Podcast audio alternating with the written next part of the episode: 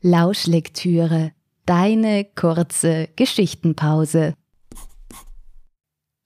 Hallo und herzlich willkommen bei Lauschlektüre, dem Kurzgeschichten-Podcast. Nach der langen, langen Sommerpause geht es endlich weiter. In der heutigen Folge besuchen wir Herbert an einem ganz besonderen Tag. Viel Vergnügen mit Der Denker. 8.8.88 notierte Herbert in die linke obere Ecke seines olivgrünen Notizbuchs.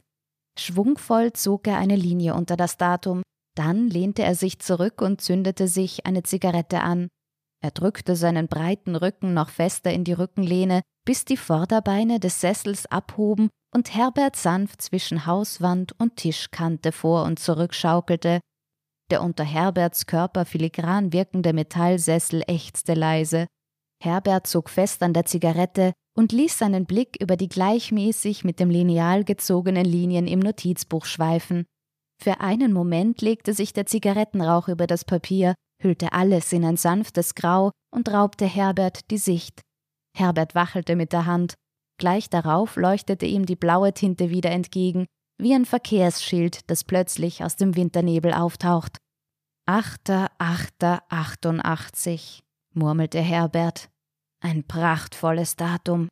Er nickte, als wollte er seine Aussage dadurch bekräftigen und zog erneut an der Zigarette, wobei er die Augenlider ein wenig senkte und einen verheißungsvollen Blick in den Himmel warf. Nein, es war kein Tag wie jeder andere, auch wenn er durchwegs normal begonnen hatte, Aufstehen, zur Arbeit fahren, arbeiten, Mittagspause mit Ernst, der wieder einmal zahlreiche dreckige Witze auf Lager hatte, weiterarbeiten, wieder nach Hause fahren, auf den Balkon setzen. Ich hätte in der Früh auf den Kalender schauen sollen, ärgerte sich Herbert nun. Dann hätte ich diesen besonderen Tag besser gewürdigt. Vielleicht hätte ich blau gemacht. Er dachte an den aufgebrachten Kunden mit der zerkratzten Fliese, wegen dem er nicht um zwölf Uhr mit Werner, sondern erst eine halbe Stunde später mit Ernst in die Mittagspause gehen konnte, und dadurch fiel ihm wiederum Ernsts fürchterlicher Witz über das schwulen Paar in der Sauna ein. Herbert schüttelte den Kopf. Und dann der Anschiss vom schmierigen Robert wegen dem falschen Etikett. Ja, blau machen wäre eine gute Idee gewesen. Die Vorderbeine des Sessels fielen laut krachend auf die Terrassenfliesen, Herbert legte die halbgerauchte Zigarette in den Aschenbecher und verschwand in der Wohnung. Zielbewusst steuerte er den Kühlschrank an. Ein Packerl Butter lag im Seitenfach neben einer Flasche Ketchup und einer halben in Staniolpapier verpackten Knackwurst. In den restlichen Regalen stapelten sich Bierflaschen. Nachdenklich kratzte sich Herbert am Hintern. Ein Bier erschien ihm heute irgendwie nicht passend. An einem Tag wie heute brauchte es etwas Besonderes. Herbert schloss die Kühlschranktür. Irgendwo musste doch noch das Geburtstagsgeschenk von seiner Mutter sein. Er öffnete ein Küchenkastel nach dem anderen. Teller, Gläser, Töpfe, Käseglocke. Herbert stutzte. Die musste Renate vergessen haben. Seine dünnen Lippen wurden noch schmaler. Grummelnd ging er in die Knie und öffnete die Tür unter der Spüle. Ha! rief Herbert aus. Da war es, das Geburtstagsgeschenk, gleich neben dem Rasierapparat. Da war er also. Herbert kraulte sich den langen Bart. Eigentlich ist er schön weich. Und entgegen aller Warnungen seiner Mutter hatte sich auch noch kein Essen darin verfangen. Herbert ließ also den Rasierapparat, wo er war, und nahm das Geburtstagsgeschenk, dazu noch ein Glas, ein Bierglas, die anderen hatte Renate, und ging zurück auf den Balkon. Im Sonnenschein betrachtete er das Etikett der bauchigen Flasche, die ihm die Mutter mit den Worten für einen besonderen Moment überreicht hatte.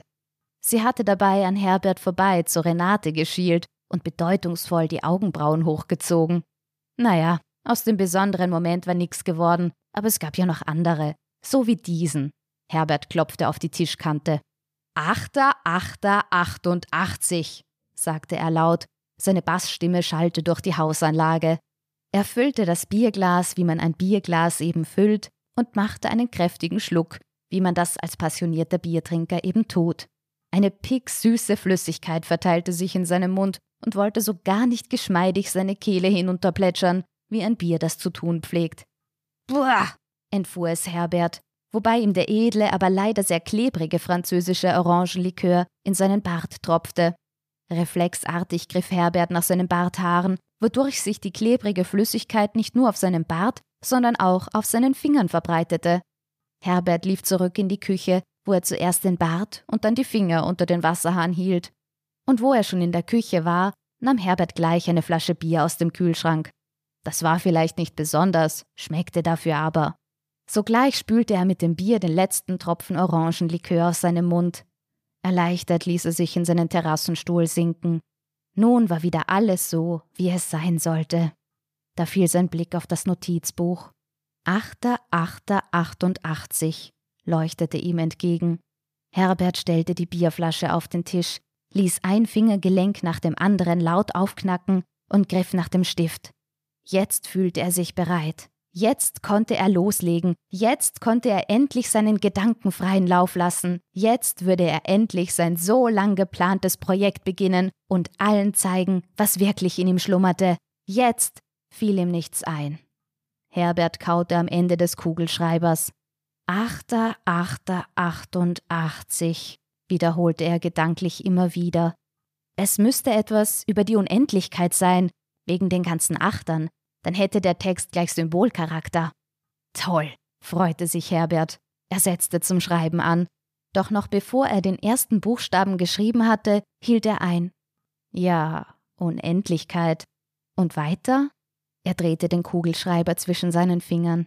Unendlichkeit, ohne Ende, endlos, murmelte er jeden einzelnen Gedanken, der ihm dazu einfiel.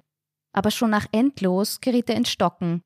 Eine lange Zeit, sagte er und schnaufte. Eine echt lange, lange Zeit. Er starrte auf das weiße Blatt. Lange Weile, seufzte er schließlich und griff nach der Bierflasche.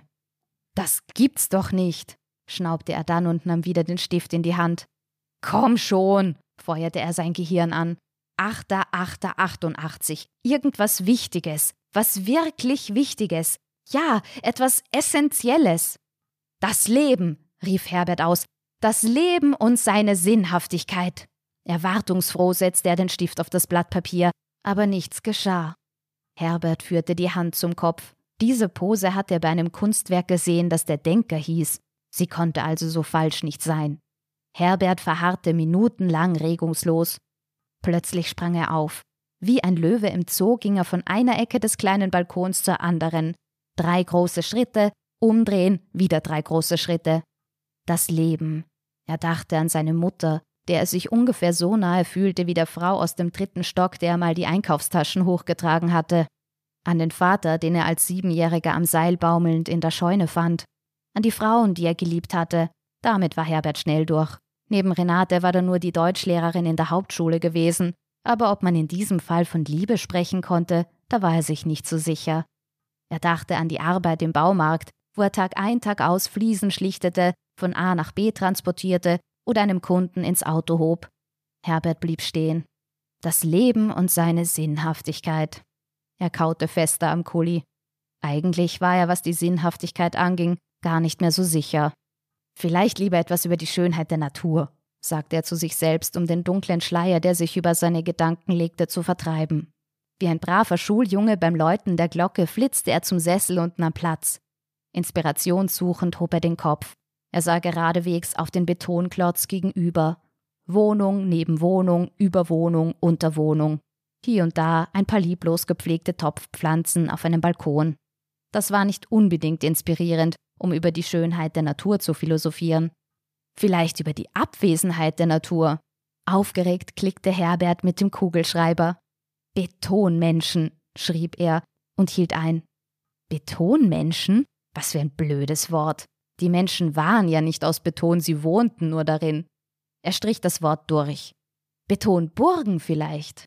Nein, von einer Burg sind diese Bauten weit entfernt. Betonklotz, Betonkasten, Beton. Er sabberte vom Kugelschreiber auf das Notizbuch. Mit dem Beton kam er auch nicht weiter. Herbert wischte mit dem Finger über den Spuckefleck. Vielleicht muss ich meine Gedanken malen.